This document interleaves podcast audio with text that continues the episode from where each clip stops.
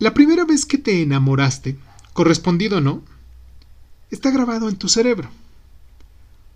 Por medio de este ejercicio vamos a hacer que llegues a este momento y que tu cuerpo vuelva a experimentar todas aquellas sensaciones con esa persona.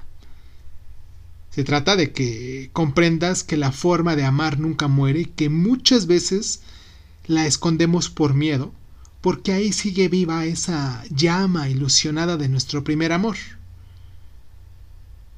Vamos a contestar estas preguntas.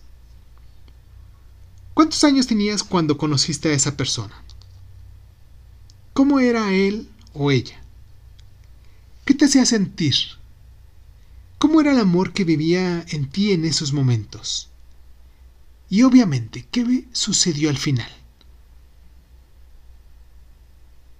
Ahora vamos a ver qué tanto se ha modificado ese amor en ti. ¿Cómo amas ahora? ¿Qué sientes ahora? ¿Cuál amor te atraía mayor ilusión? ¿El de tu pasado o el que está en tu presente? ¿Qué tanto ha cambiado tu forma de pensar acerca del amor? ¿Prefieres tu forma actual de amar o haber seguido como en tu primer amor?